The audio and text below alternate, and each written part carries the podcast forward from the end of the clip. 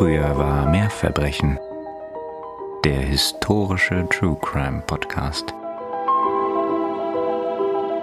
Das Mondlicht spiegelt sich auf den Wellen des Indischen Ozeans am 4. Juni des Jahres 1629.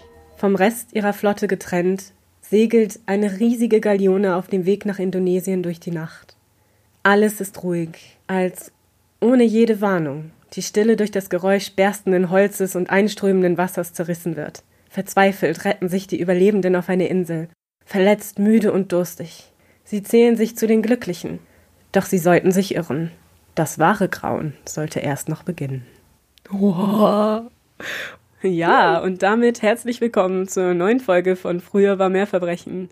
Dem historischen True Crime Podcast. Hier sind Katharina und Nina und wir freuen uns, dass ihr wieder dabei seid. Heute haben wir ein ganz besonderes Schmankerl für euch vorbereitet. Also du hast vorbereitet, weil ich weiß ja nicht, worum es geht. Ich bin aber sehr gespannt und dein Opener hat schon Lust auf mehr gemacht und ein bisschen gegruselt. Ja. Let's dive in. Ja, let's dive in. No pun intended. Wir reden heute über die Meuterei und den Schiffbruch sowie das anschließende Massaker an der Besatzung der Batavia. Uh, okay. Ich kenne den Fall nicht komplett. Ich habe nur davon mal gehört, dass es ein sehr spannender Fall sein soll, aber tatsächlich die oh, Details ja. kenne ich nicht. Deswegen bin ich jetzt sehr gespannt und freue mich sehr. Das ist ein faszinierender Fall, auch gerade weil durch Tagebücher und Briefe und ähnliches unheimlich viel Informationen auf uns gekommen sind aus der Zeit. Diese Aufzeichnungen, diese Tagebücher, diese Briefe haben seit Beginn der archäologischen Forschung in Australien dazu geführt, dass Forscher nach diesem Wrack gesucht haben. Es war immer ein großes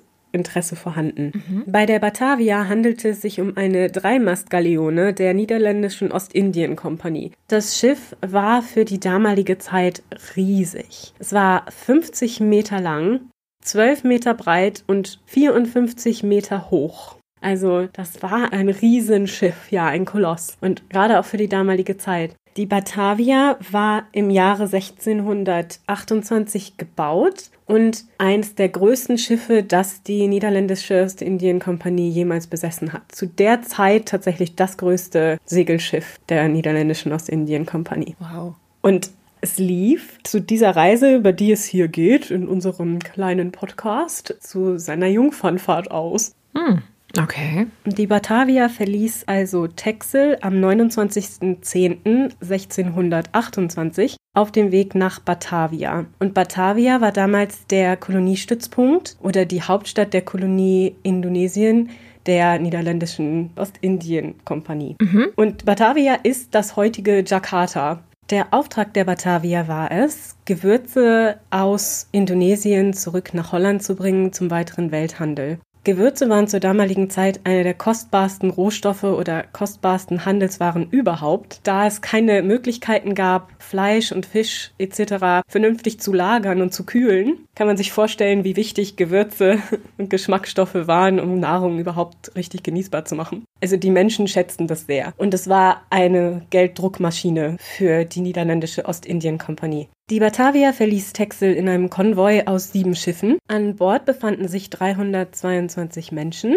Davon waren 180 Mann Besatzung, also Soldaten und Offizielle der Ostindien-Kompanie, sowie Passagiere, die auf dem Weg waren in diese Kolonien. Also das waren Familien von Offiziellen, die da gearbeitet haben, Familien von Soldaten etc. Darunter 22 Frauen und 16 Kinder. Mhm. Der Kapitän des Schiffes war Arjen Jacobs. Der war zu der damaligen Zeit in seinen 40ern, also wir würden heute sagen noch nicht alt. Für die damalige Zeit war er schon ein älterer Mann und einer der ältesten Menschen überhaupt an Bord der Batavia, als sie in See stach. Und und Herr Jacobs hatte nicht unbedingt den allerbesten Ruf. Er war ja so ein bisschen, was man sich so oh, Klischee-Seemann, ne? also hat wohl ganz gerne mal zu viel getrunken und dann Schlägereien angefangen. Also jemand, den man jetzt nicht unbedingt mit offiziellem zu sehr betrauen wollte. Das war auch gar nicht so nötig, denn alle Schiffe der niederländischen Ostindien-Kompanie waren unter den Befehl eines Kaufmanns gestellt. Denn die Ostindien-Kompanie war ja eine mhm. Firma, eine Handelsfirma und der Kapitän war nicht nicht die höchste Autorität an Bord, sondern diese Ehre fiel dem sogenannten Oberkaufmann zu.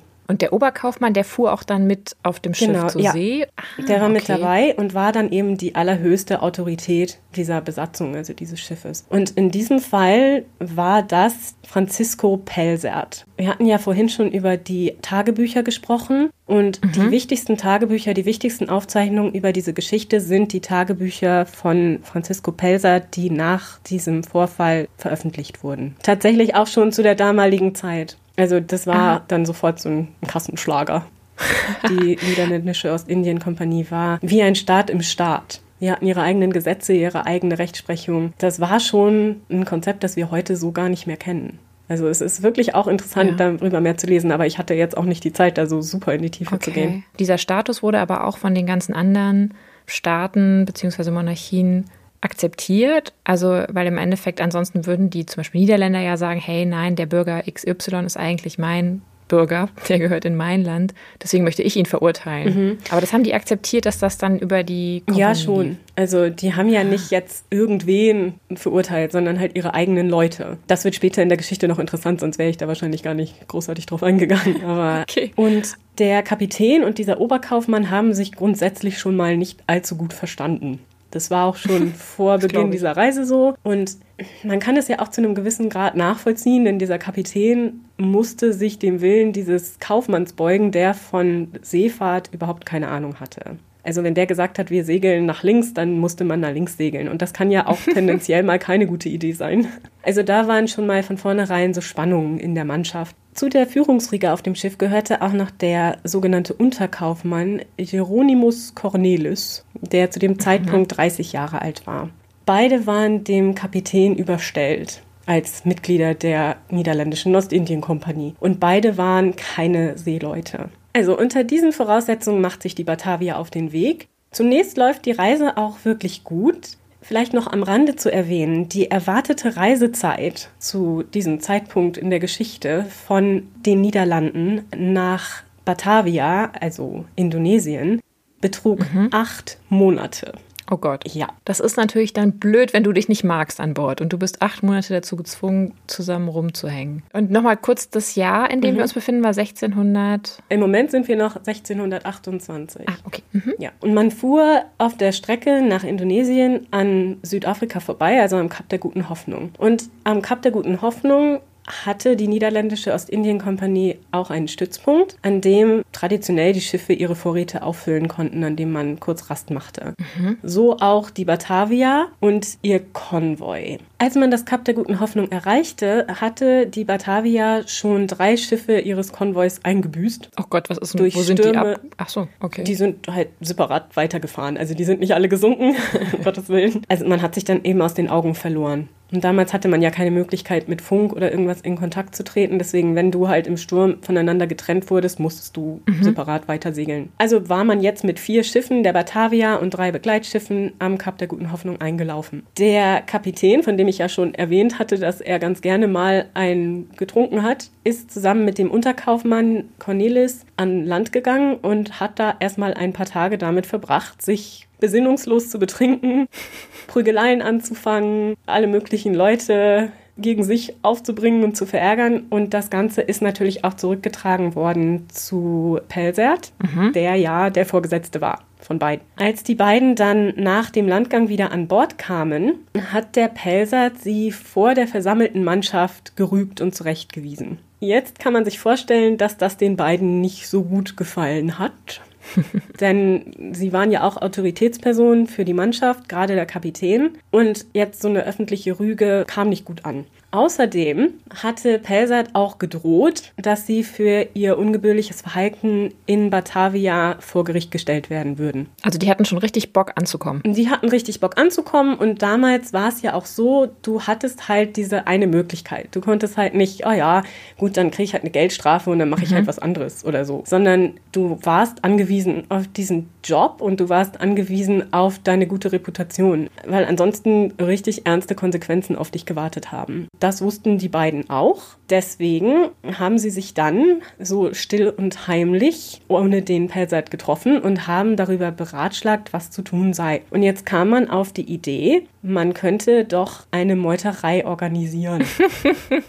Das ist immer eine super Idee. Ja, also ich meine, vor dem Hintergrund der damaligen Zeit, ich kann ihre Denkweise nachvollziehen, nicht, dass ich es getan hätte oder so, aber aus ihrer Sicht wartete in Batavia, sagen wir bestenfalls eine Entlassung und ein Leben als Bettler auf der Straße oder Gefängnis oder sogar eine Todesstrafe, weil man den Ruf der Firma in irgendeiner Weise da gefährdet hatte. Mhm. Und deswegen hatten sie herzlich wenig zu verlieren zu dem Zeitpunkt. Diese Meuterei war für sie eigentlich der klügste Weg, jetzt weiter vorzugehen und der Strafe möglicherweise zu entgehen. Man hatte dann den Plan gefasst, das Schiff zu erbeuten. Wir hatten ja gesagt, mhm. es war das größte Schiff das zum damaligen Zeitpunkt die Weltmeere besegelte, also als Eigentum gar nicht so ungeeignet, mhm. und hatte auch 30 Kanonen an Bord. Man dachte nämlich oder hatte vor, dieses Schiff zu erbeuten und dann als Piraten ne, weiter sein Leben da zu fristen. Und das war eigentlich auch gar nicht so unwahrscheinlich, denn mit so einem großen Schiff, mit derart viel Waffen, konnte man da schon was reißen. Aber da sieht man mal wieder, was passiert, wenn deine Mitarbeiter sich nicht zu deinem Unternehmen in irgendeiner Weise zugehörig ja, fühlen, genau. sondern nur für dich arbeiten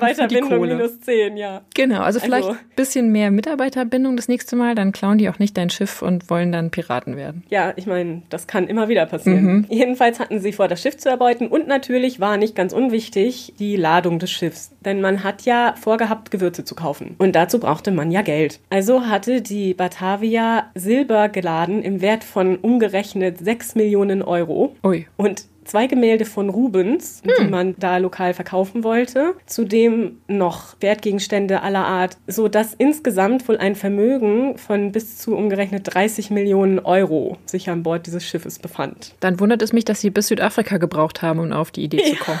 Also. Siehst du, genau. Mitarbeiterbindung hin oder her, das ist schon nicht ganz genau. unattraktiv. Genau. Also haben sie sich dann gedacht, wir reden jetzt mal mit dem Rest der Mannschaft und rekrutieren mal unter den Jungs, denn die können ja auch nicht alle Lust darauf haben, hier weiter sinnlos ihr Leben zu fristen, wenn man doch bis zu 30 Millionen Euro, also damals noch nicht Euro, sondern Silber, erbeuten kann. Also haben sie mit dem Rest der Mannschaft geredet und haben es auch geschafft, in dieser Zeit, dann kurz nach diesem Aufenthalt am Kap der Guten Hoffnung, bis zu 50 Mann der Besatzung für ihr Vorhaben zu gewinnen. Mhm. Um das Ganze einzuleiten, hat dann Kapitän Jakobs dafür gesorgt, durch clevere Manöver, dass die Batavia auch vom Rest des Konvois getrennt wurde. Er hat die anderen Schiffe hinter sich gelassen, denn man braucht ja nicht Boote, die auch mit Kanonen und Männern ausgestattet sind, noch irgendwie, um das Ganze zu erschweren. Und zu dem also Zeitpunkt, als sie das anfing, quasi das Manöver, befand sich die Batavia hinter dem Kap der Guten Hoffnung irgendwo im Indischen Ozean. So ist es. Auf dem Weg nach Australien, weil man man hatte damals das Problem, dass es noch keine Längengrade gab. Also das war einfach noch als Konzept nicht vorhanden. Und deswegen musste man bei der Navigation im Indischen Ozean oder überhaupt auf den großen Weltmeeren auf Erfahrungen, also Seemannswissen zurückgreifen. Mhm. Und man hat das dann so gemacht, dass man Richtung Australien gesegelt ist, quasi bis man nach Australien kam und dann einfach nach Norden. Weil auf Klar. diese Weise kommt man ja auch nach Indonesien. Das war eigentlich so die Vorgehensweise, die alle Schiffe damals benutzt haben. Das hat man auch weiter gemacht, ist also weiter in diese Richtung gefahren, hat aber den Kurs leicht abgewandelt, eben um diese anderen Schiffe des Konvois zu verlieren. Mhm. Dann hat man sich gedacht, man müsste den Oberkaufmann, also den Pelsert, provozieren, um noch mehr Männer der Mannschaft gegen diese niederländische Ostindien-Kompanie aufzubringen, damit sie sich der Meuterei anschließen. Denn 50 Mann sind nicht viel, wenn du insgesamt 322 Menschen an Bord hast. Damit hätten ja. sie die Meuterei nicht erfolgreich durchziehen können. Um das zu bewerkstelligen, haben sie sich einer Frau bedient, die der Pelsert ganz gerne mochte. Kressje Jans. Mhm. Und diese Dame war berühmt dafür, dass sie eine ausgesprochene Schönheit war. Frau Jans war auf dem Weg nach Batavia, um sich dort ihrem Mann anzuschließen, der dort für die niederländische Ostindien-Kompanie tätig war. Kressje Jans und der Pelsert haben sich sehr gut verstanden. Es ging das Gerücht, dass da ein Techtelmechtel durchaus stattgefunden hat. Mhm. Ob es nun so ist oder nicht, behalte ich mir mal Na vor. Na gut, ich meine, ein richtiger Seemann hätte das nicht gemacht, so von wegen Frauen an Bord bringen ja eh Unglück. Ja, obwohl der Jakobs durchaus auch Interesse an der Frau Jans hatte. Mhm. Genauso wie der Cornelis. Also alle Herren, die hier eine weitere Rolle spielen, fanden diese Frau Jans wirklich attraktiv. Also sie war wohl wirklich eine schöne Frau. Mhm. Das heißt natürlich nicht, dass dann automatisch jeder da drauf springt, aber sie hatte auch einen gewissen Status. Sie war nämlich die einzige Dame, alleinreisende Dame, die eine eigene Kajüte hatte auf mhm. dem Schiff, sogar mit einer Magd. Also sie gehörte schon der besseren Gesellschaft an. Das war natürlich auch nicht unattraktiv, denn wie gesagt, diese Herren hatten ja auch alle einen gewissen Blick fürs Geld, nicht? Aufgrund dieser Gemengelage, dass eben der Pelset diese Dame ganz gerne mochte, hat man sie als Ziel ausersehen für einen Angriff, der dann wieder den Pelset provozieren sollte zu einer Gegenmaßnahme. Um das zu bewerkstelligen, hat man dann in der Nacht die Frau Jans angegriffen und hat sie nackt ausgezogen, hat sie am ganzen Körper mit Exkrementen und Teer beschmiert und sie dann über die Reling gehängt an den Füßen oh und sie da so ein bisschen leiden lassen. Und du bist sicher, dass die anderen Typen auch auf sie standen, weil das ist nicht sehr nett. Nö, ich weiß. Wir sehen ja noch, also das ist ja im Vergleich zum Rest der Geschichte oh, eine ganz oh, harmlose okay. kleine mhm. spaßige Episode so am Rande. Die waren nicht so nett, die Jungs. Also insgesamt. Jedenfalls hat man die Dame dann da über Bord gehängt und sie hat das Ganze aber überstanden. Der Pelsat hat natürlich davon erfahren und hat sich dann Gedanken gemacht, wieso es zu diesem Angriff kam und ist dann auch auf die Idee gekommen, dass da irgendwie mehr hinterstecken muss. Mhm. Denn das war ja ein völlig unprovozierter Angriff. Deswegen hatte er von Anfang an nicht vor, darauf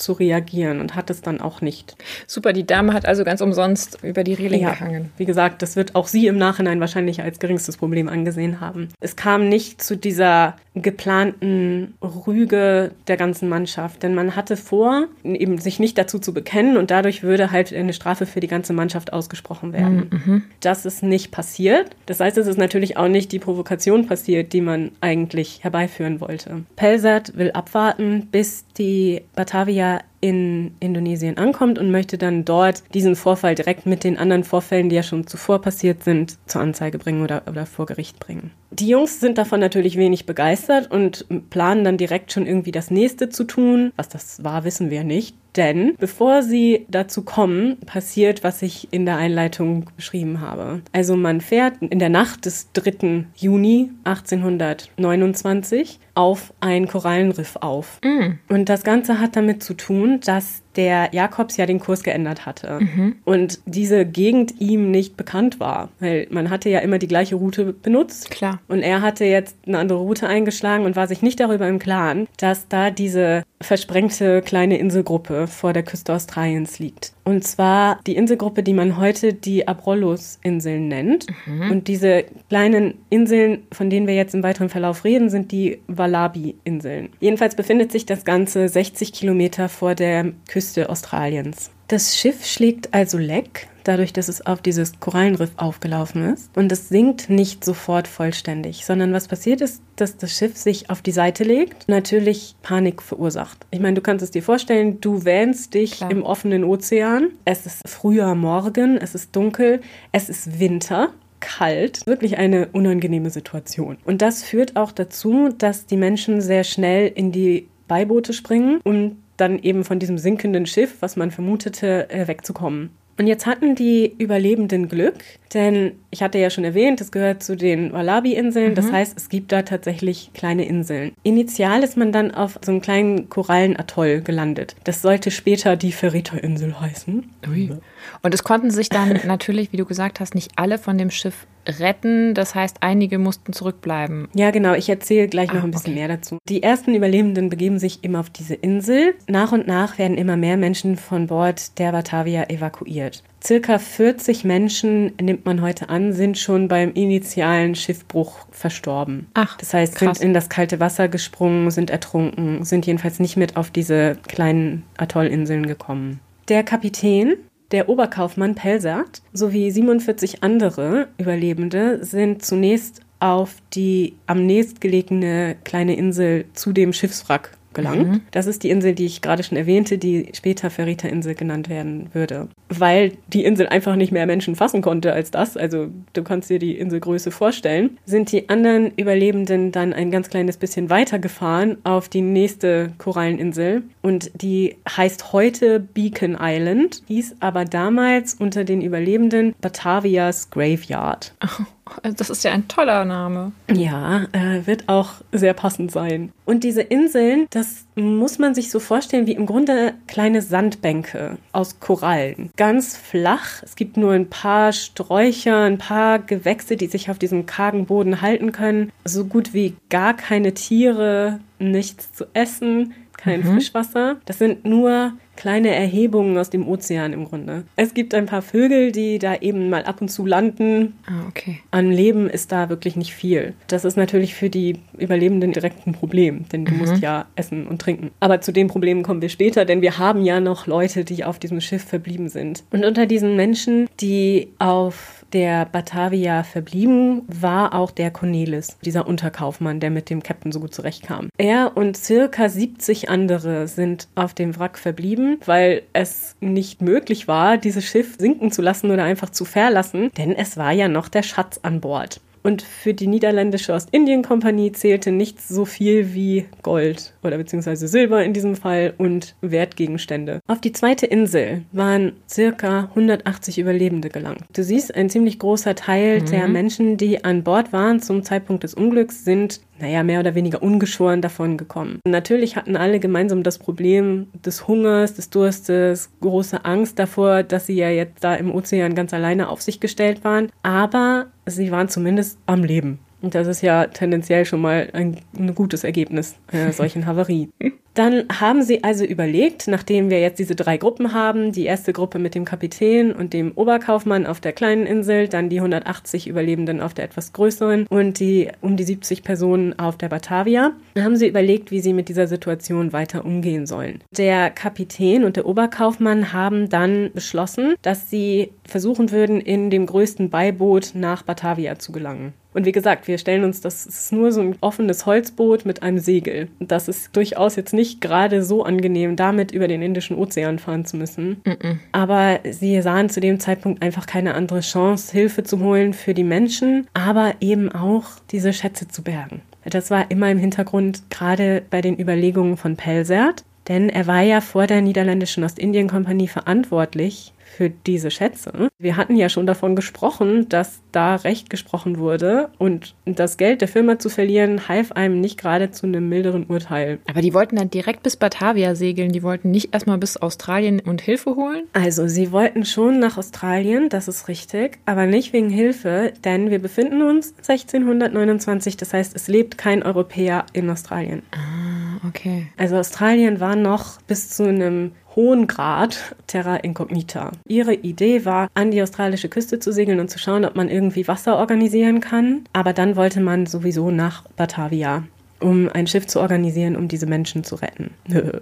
um das Silber zu retten. Man ist dann auch los und hat eigentlich direkt von Anfang an beschlossen, dass es wahrscheinlich am klügsten wäre, direkt nach Batavia zu fahren. Hat aber trotzdem noch geschaut, ob man irgendwo Wasser findet, hatte damit kein Glück, ist dann weitergefahren nach Batavia. Und unglaublicherweise ist man da sogar angekommen. Ach nö. Ja, es ist faszinierend. Die waren 33 Tage auf See in dieser Nussschale. Ja. Mhm. Insgesamt 47 45 Menschen, darunter zwei Frauen und ein Kleinkind. Und alle haben diese Fahrt überlebt. Und der Oberkaufmann und der Kapitän waren auch an Bord. Genau. Und mhm. deswegen ist es wahrscheinlich auch so, dass man überhaupt das geschafft hat. Also die Forschung geht davon aus, dass es dem Jakobs, also dem Kapitän, zu verdanken ist, dass man jemals in Batavia ankam. Das heißt, er hat zwar viel getrunken und so sympathisch klingt er jetzt nicht, aber Seefahrer nee. war er scheinbar da war er ziemlich gut drin. Ja, genau. Und er hat es dann geschafft, mit eben den primitivsten Mitteln dieses kleine Boot bis nach Batavia zu segeln. Krass. In Batavia hat man dann direkt den Kapitän und noch einen weiteren Mann verhaftet, weil die beiden nämlich etwas unklug, muss man sagen, so in der Retrospektive, an Bord dieser Nussschale es für richtig hielten, sich über die Meutereipläne zu unterhalten.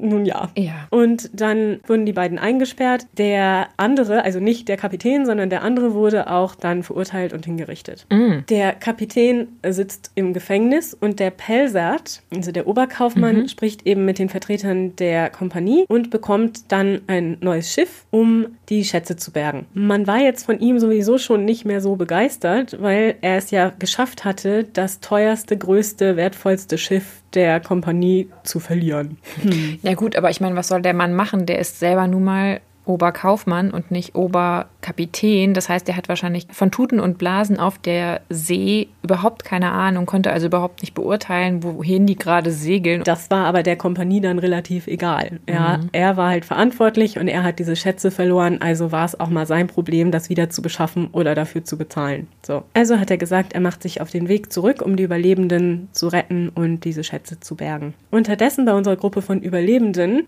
entwickelt sich alles dramatisch weiter. Sieben Tage nach dem Unglück sinkt die Batavia endgültig. Mm. Es ist dann so viel Wasser in den Rumpf gelaufen, dass das Schiff umkippt und endgültig unter den Wellen verschwindet. Cornelis und circa 30 andere Männer können sich noch nach Beacon Island retten, also Batavia's Graveyard, die etwas mhm. größere mhm. Insel, wo die 180 Überlebenden schon waren. Und die anderen circa 40 Mann ertrinken oh. bei diesem Untergehen des Schiffes. Unter den Überlebenden auf Batavia's Graveyard war zunächst die Freude groß, dass die anderen Überlebenden von dem Schiff jetzt bei ihnen ankommen. Denn der Cornelis war ja der Mann mit der höchsten Autorität, der noch da war. Deswegen hat man sich zuerst gefreut, dass jetzt jemand da ist, der da jetzt ein bisschen Ordnung reinbringt. Die Überlebenden hatten innerhalb dieser Woche schon ein funktionierendes Camp errichtet. Das heißt, man hat aus Treibgut Zelte und Unterschlüpfe gebaut. Man hat, was man kriegen konnte, an Vorräten aus dem Wasser gefischt und hat da so ein kleines Camp eingerichtet, das auch ganz gut organisiert war. Cornelis hat dann als einen der ersten Schritte sofort alle Kontrolle übernommen. Also er hat alle Lebensmittel konfisziert und zusammentragen lassen. Das gleiche gilt für alle Kleidungsstücke, Stoffe etc. sowie alle Waffen. Das hat er alles bei sich im Lager gehortet.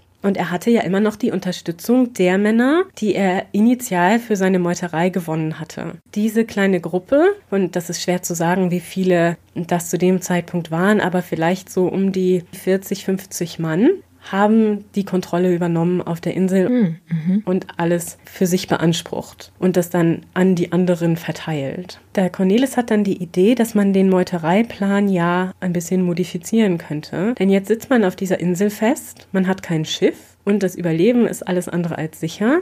Aber wenn man es schaffen würde, lange genug am Leben zu bleiben, bis Rettung kommt, könnte man die Retter überfallen, das mhm. Schiff stehlen und dann mit diesem neuen Schiff eben dieses neue Leben als Pirat beginnen. Aber haben die den Schatz denn von der untergegangenen Batavia vorher bergen können oder ist der Schatz mit untergegangen? Also, soweit ich es verstanden habe aus den Quellen, waren die Silbermünzen und der Schmuck und so weiter größtenteils noch in dem Wrack, außer ein paar Einzelteilen. Also sie hatten auch einige Schmuckgegenstände, die sie dann selber für sich oder unter sich aufgeteilt haben. Aber der Großteil des Schatzes, die Münzen, waren noch an Bord. Jetzt hatte man natürlich das Problem, dass zu viele Menschen dieses Unglück überlebt hatten.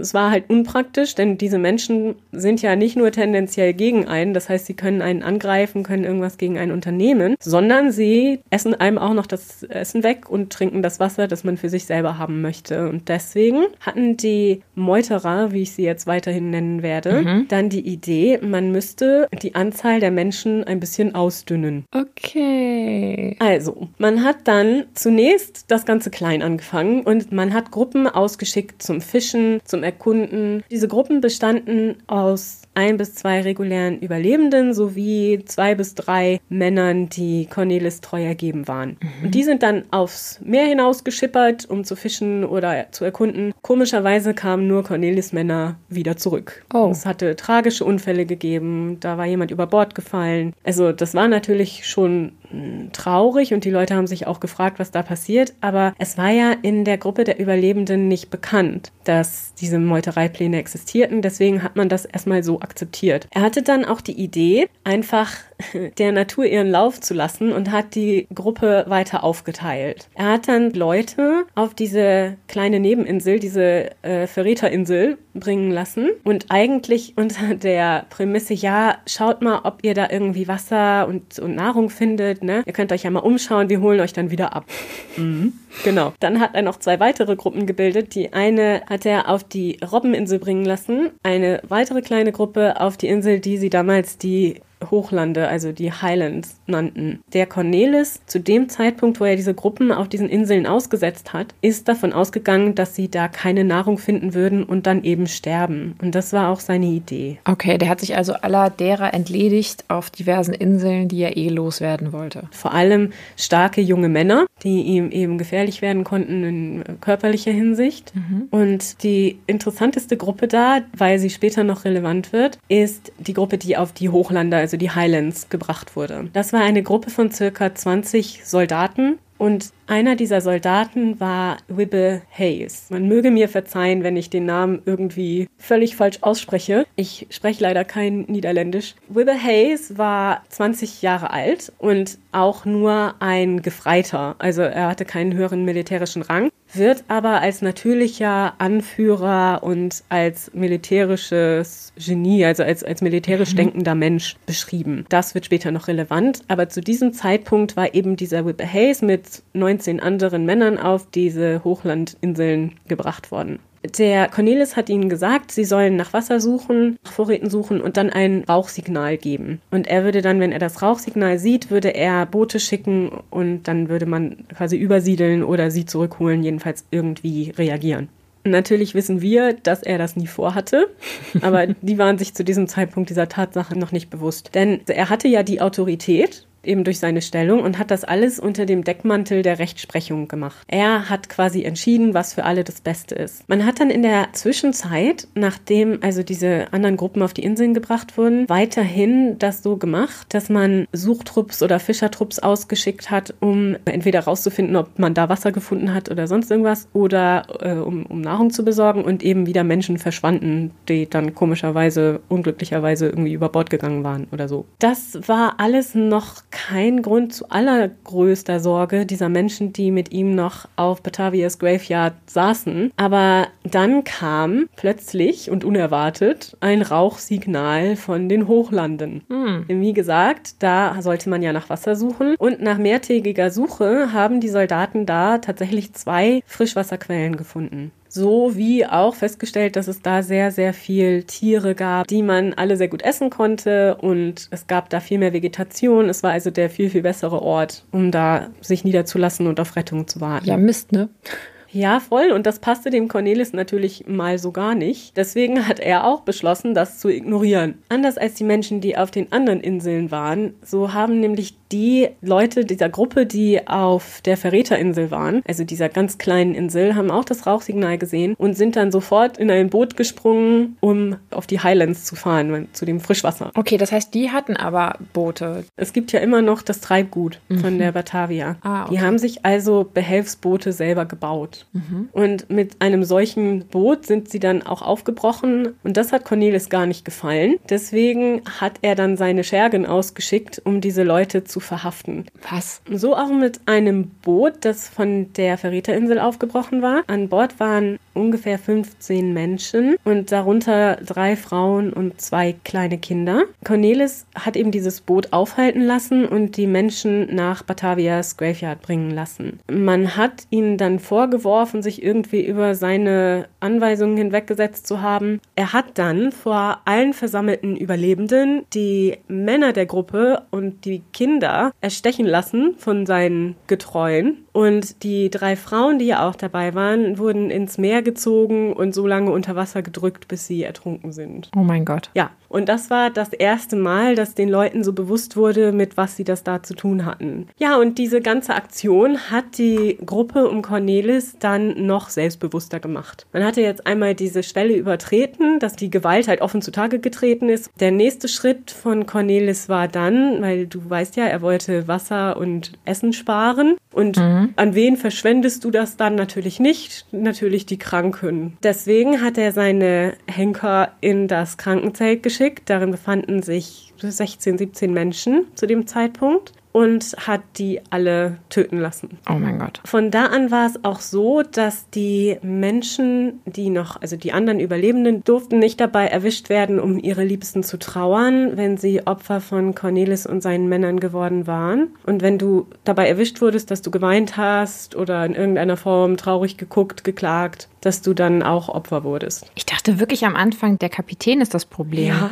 oder der Oberkaufmann, aber ich, mir war nicht klar, dass das am Ende der Geschichte der stellvertretende, wie hieß der nochmal, Mini-Kaufmann? Ja, genau, Mini-Kaufmann, der einer. Unterkaufmann, ja. Der Unterkaufmann, genau. Ja, so ist das, ne? Wenn jemand plötzlich große Macht hat. Ich glaube, das. Oh, was ein, ähm, ja. was ein unangenehmer Typ. ja, total. Also ich gehe aber mal davon aus, dass zu dem Zeitpunkt dann schon auch eine gewisse Panik sich breit machte bei den Überlebenden, weil die bekommen ja mit, dass der Mann eher ein Regime des der Panik und der Angst und der Gewalt führt und jetzt nicht gerade unbedingt der ist, mit dem du auf einer einsamen Insel bleiben wollen würdest. Zu dem Zeitpunkt, denke ich, hatte sich das Blatt dann gewendet und man war nicht mehr allzu glücklich damit. Aber man hatte ja auch keine Möglichkeit, was dagegen zu unternehmen. Er hatte ja alle Waffen und alle äh, Lebensmittel, alles, was nötig war, hatte er ja zusammentragen lassen und das wurde jetzt von seinen Männern bewacht. Das heißt, da kamen die anderen Überlebenden auch gar nicht dran und man hatte gar nicht die Möglichkeit. Ja. Und er hatte ja vorher schon die ganzen jungen Männer oder starke, körperlich starke Männer wegbringen lassen, äh, ermorden lassen oder eben auf die anderen Inseln bringen lassen, sodass auch körperlich da niemand mehr war,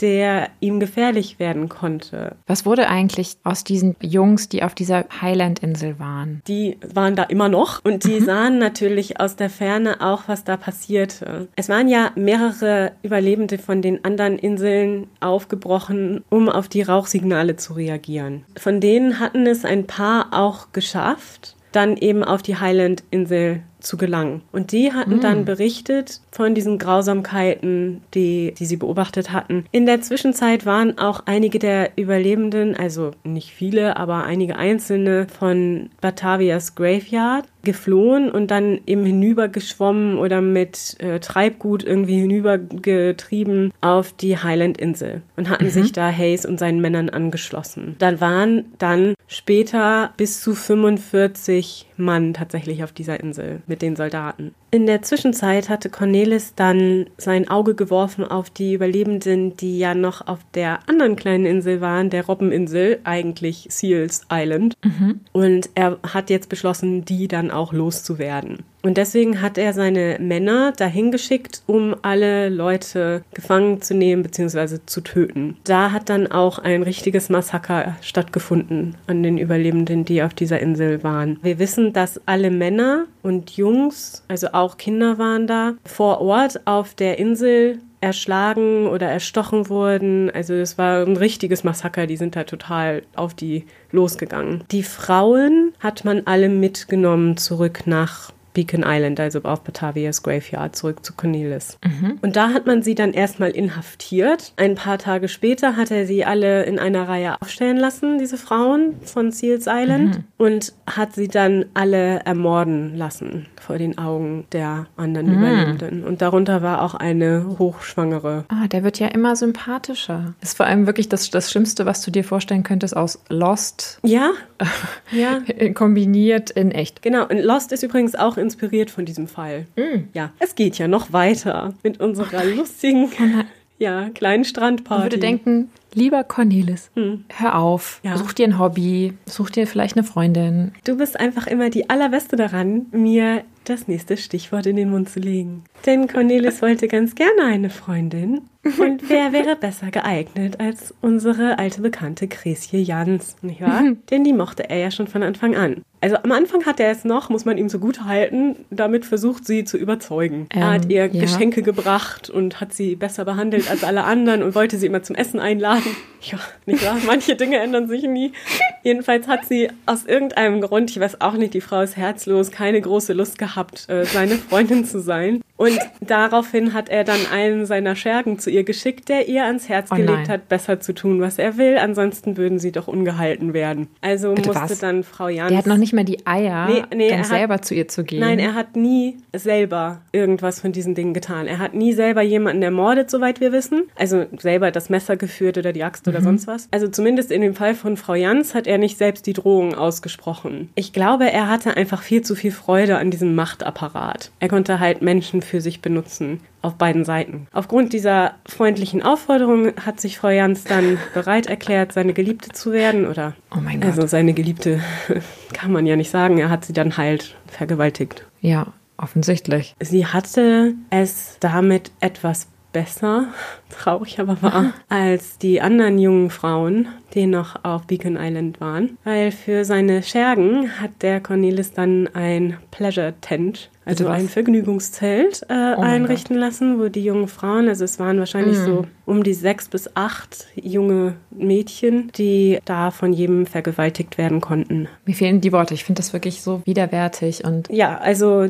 diese Frauen, die man da täglich vergewaltigt hat, das gehörte im Grunde zu den Benefits. Währenddessen gehen auch die Morde weiter, der Terror geht weiter. Jeder, der irgendwie nicht ihm in den Kram passt, muss sterben. Zum Beispiel, was ich sehr traurig fand, war die Geschichte von einem Säugling, einem kleinen Mädchen, die nachts wohl immer sehr geschrien hat. Und dieses äh, kleine Mädchen konnte von der Mutter nicht beruhigt werden und dann hat er einen seiner Männer geschickt, der das kleine Baby dann erwürgt hat. Wenn er, ich weiß nicht, ob er eine Stempelkarte hatte, begehen sie diese zehn Verbrechen und je widerlicher die sind, desto toller wird der Gratis-Kaffee sein, den sie bekommen. Wie so ein Verbrechensbingo. Mach jeden Scheiß. Da gibt es nicht mehr sehr viel auf dieser Karte, was er nicht gemacht hat. Also es sind sowieso viele, viele Kinder gestorben. Auch, also Kleinstkinder. Das hat er gerne als Druckmittel eingesetzt. So war zum Beispiel einer der Männer mit seiner Frau und seiner kleinen sechsjährigen Tochter da. Und der sollte sich Cornelis anschließen. Und er hat das gemacht, aber offensichtlich nicht mit der nötigen Begeisterung. Und dann, ja, Du musst deine Arbeit lieben, auch wenn du meuchelnder Meuterer bist. Also hat er sich überlegt, also der Cornelis hat sich überlegt, wie teste ich denn jetzt mal seine Treue oder wie versichere ich mich seiner Treue. Ich persönlich finde den Vorgang vielleicht nicht unbedingt erfolgversprechend, aber er hat dann äh, den Mann und seine Frau zu sich ins Zelt zum Abendessen eingeladen. Während die Eltern nun bei ihm zum Abendessen waren, hat er einen seiner Männer in das Zelt der Familie geschickt und die kleine sechsjährige Tochter erwürgen lassen. Bitte was? Ja. Was ein, was ein totaler Psychopath. Ich weiß, und es gibt genug Situationen auch in der Geschichte, wo es verständlicherweise keinen Widerstand gab, aber Nee. ich meine, sie hatten ja im Grunde nichts zu verlieren. Es gab ja, es war ja gar nicht klar, kommt Rettung, werden sie nochmal irgendwann in ihrem Leben von dieser Insel runter verfrachtet? Warum gab es vor dieser Perspektivlosigkeit niemanden, der gesagt hat, ich habe eh nichts zu verlieren, der Typ wird mich entweder wahrscheinlich sowieso killen oder ich verhungere hier Ja. oder sonst was. Also ob das keiner Ich gemacht mein, hat, wissen wir um. ja nicht. Ne? Also es ist ja gut möglich, dass da Leute auch was unternommen haben, aber die hatten das im Zweifel halt nicht überlebt. Man hat mittlerweile ja die archäologische Untersuchung der Insel angefangen und man hat bis heute 15 Individuen schon gefunden, die Opfer dieses Massakers geworden sind. Und unter anderem habe ich im Bericht gelesen, dass da ein junger Mann war, der wohl, also man kann an den Knochen nachvollziehen, dass er sehr muskulös war, gut trainiert und dem wurde quasi so der Schädel gespalten. Also den haben sie dann schon mit einiger Gewalt um die Ecke gebracht. Vielleicht, dass er sich aufgelehnt hat oder dass man ihn eben schon vorher ermordet hat, damit er sich nicht auflehnt. Das haben sie ja ganz gezielt gemacht. Also was jetzt noch über ist, sind ja schon die Leute, die schwach sind oder die eben was zu verlieren haben. Also da ist vielleicht noch ein geliebter Mensch, von dem man noch hofft, dass der nicht stirbt wenn man sich ruhig verhält, zum Beispiel. Einen Fall wollte ich trotzdem nochmal erwähnen, der eigentlich auch überall erwähnt wird, wenn es um diesen Fall geht. Und zwar war da ein Pastor, also ein Geistlicher. Und dieser Geistliche hieß Giesbert Bastians und war mit seiner Frau und ihren sieben Kindern an Bord gewesen. Seine Tochter, und da habe ich in den Quellen verschiedene Altersangaben gelesen, von 16 Jahre bis 21 Jahre. Ich bin nicht ganz sicher, wie alt sie war also auf jeden Fall eine junge Frau, war einem der Verschwörer oder einem der Mörder ins Auge gefallen. Und er wollte sie nun ganz gerne haben. Und ja, da hatten sie natürlich wenig Möglichkeiten, sich dagegen zu wehren. Es steht in den Quellen, dass sie darüber geredet haben, was sie tun sollen, weil sie wollte das natürlich nicht, aber es erschien ihnen dann die beste Lösung, auf diese Forderung einzugehen. Und dieser Mann hatte auch gesagt, er würde sie dann heiraten. Also er wollte sie jetzt für sich da haben. Das wäre für sie natürlich unter Umständen besser gewesen, als in dieses Pleasure Tent zu müssen, wo sie dann alle vergewaltigen konnten. Ja, das stimmt. Deswegen sind sie dann noch auf dieses Angebot eingegangen und der Cornelis hat zur Feier des Tages den Herrn Bastians und seine Tochter Judith zu sich zum Essen eingeladen, zusammen mit diesem mhm. seinem Mann, der nun Judith heiraten sollte. Und während die beiden beim Essen waren bei Cornelis, sind mehrere Meuterer zu denen ans Familienzelt, haben zunächst die Magd, die auch noch dabei war, erschlagen, haben dann alle Lichter gelöscht und die Frau Bastians und ihre sechs Kinder getötet. Warum? Also jetzt mal ganz ehrlich, es gab doch jetzt überhaupt gar keinen Grund, die zu töten. Ich weiß es nicht. Also es gab noch nie einen Grund, sie zu nein, töten. Nein, nein, ich weiß, was du meinst. Also er musste ja keinen mehr zu irgendwas überreden oder so. Ja, genau. Ja, reine Mordlust reine Blutgier, Machtdemonstrationen. Auch andere Sachen haben ihm offensichtlich große Freude gemacht, ihm und seinen Männern. Also es war nicht nur das reine Töten, worum es ihnen ging, sondern es ging ihnen auch darum, vorher die Opfer zu quälen. Also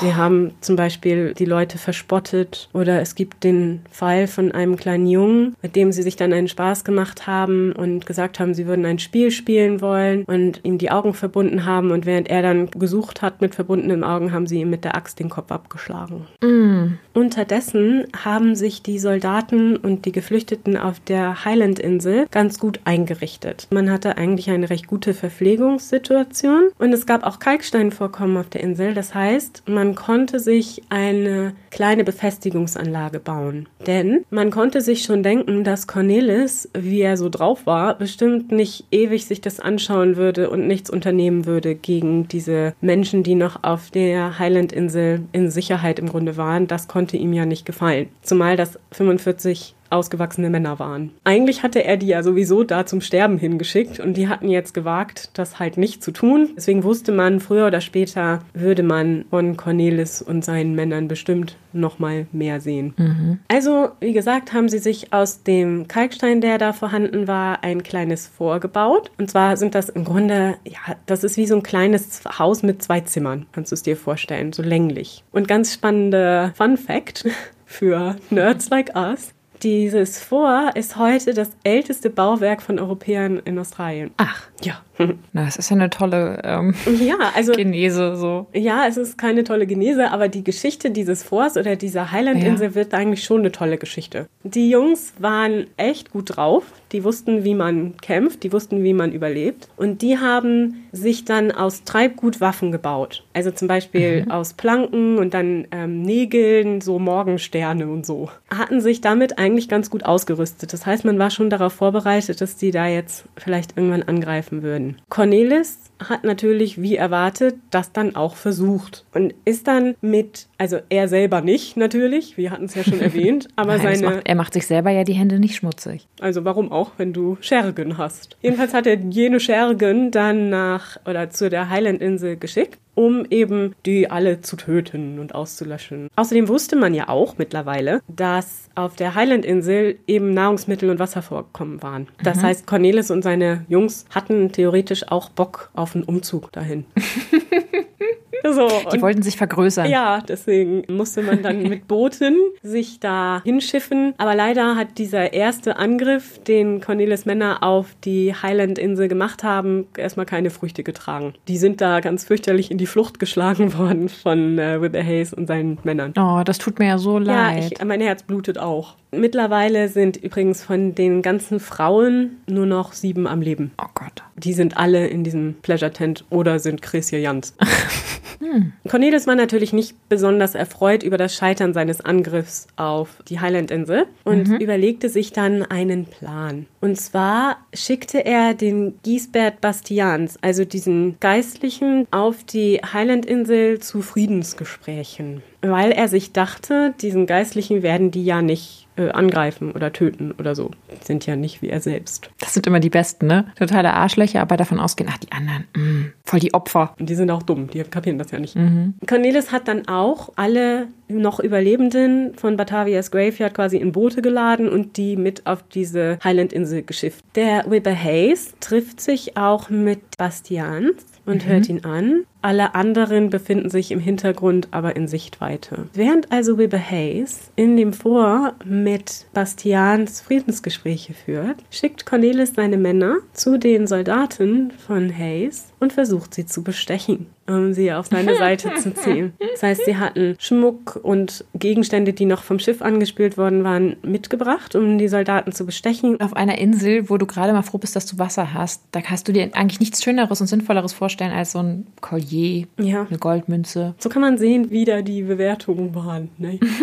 Jedenfalls versuchen sie das, aber der Wibber Hayes hatte das schon vorhergesehen. Und er hatte seinen Soldaten gesagt, wenn die Meuterer versuchen, sie zu bestechen, sollen sie sie angreifen angreifen. Das machen die dann auch. Und hm. durch diesen Schlag gelingt es Cornelis und eine Handvoll seiner Männer festzunehmen. Oi. Die sitzen jetzt also in Gefangenschaft in dem Vor von Whipper Hayes. Der Rest verzieht sich wieder zurück nach Batavias Graveyard und ja. einer seiner Gefolgsleute wird jetzt neuer Anführer. Plötzlich ändern sich auch die Lebensbedingungen für die Menschen. Es gibt keine Morde mehr, es werden keine Frauen hm. mehr vergewaltigt. Nein, verdächtig. Das ist auch wirklich, finde ich, ganz interessant, weil man doch sieht, dass es, ja, es ist sicherlich auch eine Gruppendynamik, aber es hat auch was mit der Person zu tun. Also seine Hände da in Unschuld zu waschen und zu sagen, oh, das waren aber ja die anderen, ist vielleicht in dem Fall dann nicht angebracht. Ja, und ich meine, der Fisch, der stinkt nun mal vom Kopf. Richtig. Aber das gab ja jetzt einen neuen Kopf. Von daher ging es den Leuten etwas besser, als Cornelis da gefangen gesetzt worden war. Nur hat man das Problem, dass man jetzt ja schon eine ganze Weile da ist und die Vorräte zur Neige gehen. Und deswegen fühlen sich die verbleibenden Meuterer dann genötigt, nochmal einen Angriff auf die Highlands zu machen. Dieser neuerliche Angriff erfolgt dann am 17. September des Jahres 1629. Ich betone das so, weil wir jetzt den Showdown unserer Geschichte erleben. Mm. Ja. Am 17.09. machen sich also die verbleibenden Meuterer auf, um noch einen Angriff auf Wilbur Hayes und seine Männer zu machen. Sie nehmen diesmal, weil sie wirklich jetzt Nägel mit Köpfen machen wollen, die Musketen mit und ich habe auch gelesen Kanonen. Ich bin mir nicht ganz sicher, ob das stimmt oder ob das eine falsche Übersetzung aus dem Englischen ist. Ich erwähne es trotzdem mal. Jedenfalls hatten sie Musketen und Musketen waren ja schon mal ein Vorteil im Vergleich zu selbstgebauten Morgensternen und mhm. Schlägern. Klar. Und deswegen müssen sich die Soldaten dann auch in das Fort zurückziehen und werden da von den anderen belagert. Einige Soldaten werden auch verletzt. Also ist es richtig so ein Showdown, ja? Und jetzt taucht am Horizont ein Segelschiff auf. Nein. Ja, Pelsert ist zurück. Oh mein Gott. Ja, jedenfalls sehen beide Parteien am Horizont die Segel und dann fängt ein Wettlauf an. beide Parteien rennen los zu den jeweiligen Nein. Booten, die sie haben springen in die Boote und rudern. Man ist wirklich Kopf an Kopf auf dem Weg, zu diesem Schiff zu rudern. In der allerletzten Sekunde kommt die Gruppe um Wibble Hayes als erstes an. Und man wird an Bord genommen und kann schnell berichten, dass das Meuterer sind und dass sie das Schiff kapern wollen. Ja. Also werden die Meuterer, als sie an Bord kommen, von Musketen empfangen. Oh ja. Das heißt, Pelsert hat den Tag gerettet. Er hätte es gedacht. Ich bin irgendwie stolz auf ihn. Er hatte einen Job. Ja, ich weiß. Ich finde, also ist das nicht einfach krass? Wie diese, gerade diese Endsequenz, wie das Ganze dann endet, ist doch wirklich, als hätte man das geschrieben, oder? Also das ist In doch, jedem Film würdest du sagen, so, ah ja. Ja, genau, und jetzt gerade kommt der wieder. Mhm. Genau, aus Versehen. Aber genau so war's. Sie hatten ja durch die niederländische Ostindien-Kompanie die Befugnisse, direkt vor Ort die Aburteilung vorzunehmen. Mhm. Und das haben sie dann auch gemacht. Pelsat hat dann die Verhandlungen übernommen mit den anderen Befehlshabenden des neuen Schiffes. Man hat dann Cornelis und seine Meuterer verurteilt, direkt schon vor Ort auf Batavias Graveyard. Mhm. Und es kommt raus, dass sie zwischen 115 und 125 Menschen ermordet haben haben. Oh mein Gott. Ja, als Strafe dafür werden sie selbstverständlich zum Tode verurteilt. Cornelis und einige seiner Männer werden dann auch direkt vor Ort gehängt. Also man nimmt sie gar nicht erst wieder mit zurück nach Batavia. Und zwar mhm. hat man ihn nicht einfach nur gehängt vor der tatsächlichen Exekution, also bevor man die Herren an den Strick band, haben sie ihnen die Hände entfernt. Nicht etwa mit einem Schwert oder einem Messer oder was man sich da vorstellen könnte, sondern mit einem Meißel. Das heißt, man hat ihnen mhm. also die Hände abgemeißelt. Das hatte folgenden Hintergrund, das fand ich nämlich auch ganz spannend. Wenn man jemanden hängt, dann greift er ja automatisch nach dieser Schlaufe um den Hals du versuchst halt automatisch deine Atemwege frei zu bekommen. Also das kannst okay. du gar nicht anders. Das ist halt ein Reflex. Jetzt könntest du ihn die Hände auf den Rücken binden, mhm. aber es ist für den Betreffenden schlimmer, wenn er die Handstümpfe sinnlos mhm. an den Hals bewegt und nichts tun kann. Ich weiß, grausam, aber mhm. es ist 1629, das heißt Folter war alltäglich im Rechtssystem. Das war auch ein legitimer Weg, jemanden zum Gestehen zu bewegen. Es war übrigens auch der Weg, wie viele der Meuterer gestanden haben. Darf man vielleicht nicht ganz mhm. unerwähnt lassen. Man könnte das Ganze vielleicht sogar anzweifeln, eben aufgrund dieser Situation, wenn man nicht die überlebenden Berichte auch hätte. Gut, und so sind also die ersten Meuterer dann auch hingerichtet. Man hat dann die Körper einfach da hängen lassen. Der Rest der Meuterer und die Überlebenden fahren nach Batavia, wo dann der Rest der Männer abgeurteilt und hingerichtet wird. Der Kapitän hat übrigens auch seine Strafe bekommen. Der war ja schon vorher festgesetzt worden, wir erinnern uns. Ja. Da habe ich ganz unterschiedliche Angaben in den Quellen gelesen, was mit hm. ihm passiert ist. Also in einer Quelle habe ich gelesen, er sei auch hingerichtet worden, in der anderen Quelle, ähm, man hätte ihn Alter einfach quasi unehrenhaft entlassen. Ganz sicher bin ich mir nicht was mit dem Jakobs passiert ist, aber er ist mit Sicherheit auch bestraft worden. Eine kleine spannende Randnotiz gibt es noch. Und zwar hatte ich ja erzählt, dass der Nachfolger von Cornelis, ne, der Meuterer, mhm. der nachher dann die Herrschaft quasi übernommen hat, der hatte das ja oder hatte ja dieses Terrorregime beendet. Genau. Und das hat man schon auch gesehen. Und das wurde von den Überlebenden auch bestätigt. Den hat man dann nicht zum Tode verurteilt, sondern zum Exil. Genauso mhm. war ein 13-jähriger Junge unter den Meuterern, aber man hat ihm sein Alter zugute gehalten, was ich interessant finde zu der Zeit. Jedenfalls diese beiden hat man dann auf dem australischen Kontinent ausgesetzt. Das waren also quasi die ersten ja. europäischstämmigen Australier. Ja, ganz genau so ist es. Und man weiß nicht, was mit ihnen passiert ist es gibt dann diese hübschen Geschichten, dass nachher im 18. Jahrhundert, als die Engländer Australien kolonialisiert haben, an dieser Stelle an der Küste blauäugige und hellhäutige Aborigine-Kinder gesehen wurden und so. Und man vermutet dann halt, dass sie halt da mit den Aborigines irgendwie zusammenkamen und Familien gegründet haben. Aber ob das so ist, können wir überhaupt nicht nachvollziehen. Wir wissen nicht, was aus ihnen wurde. Aber jedenfalls waren das ja die ersten europäischen Siedler in Australien. Nachdem nun also unsere Geschichte hier zu Ende ist, haben insgesamt 68 Menschen von den 322 Menschen, die in Texel in See gestochen sind, diese Reise überlebt.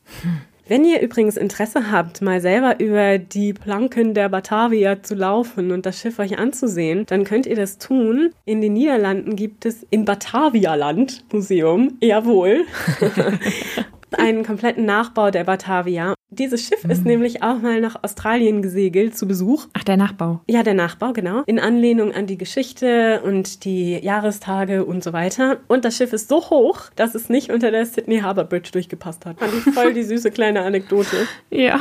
Man hat übrigens für uns interessant, so als Altarchäologen, das Wrack der Batavia auch gefunden. Und zwar in den mhm. 1960er Jahren schon. Das ist heute auch noch ein beliebter Tauchspot in Australien. Allerdings ist nicht mehr viel davon da, sondern es sind noch ein paar Metallgegenstände, ein paar der Kanonen sind noch da, der Anker mhm. und so weiter. Aber die Holzbestandteile des Schiffs hat man geborgen und die kann man heute in Australien auch besichtigen, wenn man das möchte. Im Sea Museum, so heißt es, glaube ich, erforscht wird das Ganze tatsächlich vom Museum of Western Australia zusammen mit der University of Western Australia und mit verschiedenen Forschungseinrichtungen in den Niederlanden. Die sind immer noch am Forschen, da gibt es auch ganz schöne Berichte online. Ich finde übrigens wirklich auch ganz spannend, einfach wie die Dramaturgie der Geschichte ist. Ne, du hast halt so den friedlichen Anfang, niemand ahnt was Böses, man hat halt irgendwie so diese mhm. kleinen ne, Techtelmächte und Intrigen und so und du denkst halt so, ach ja. Und dann eskaliert das Ganze einfach mal so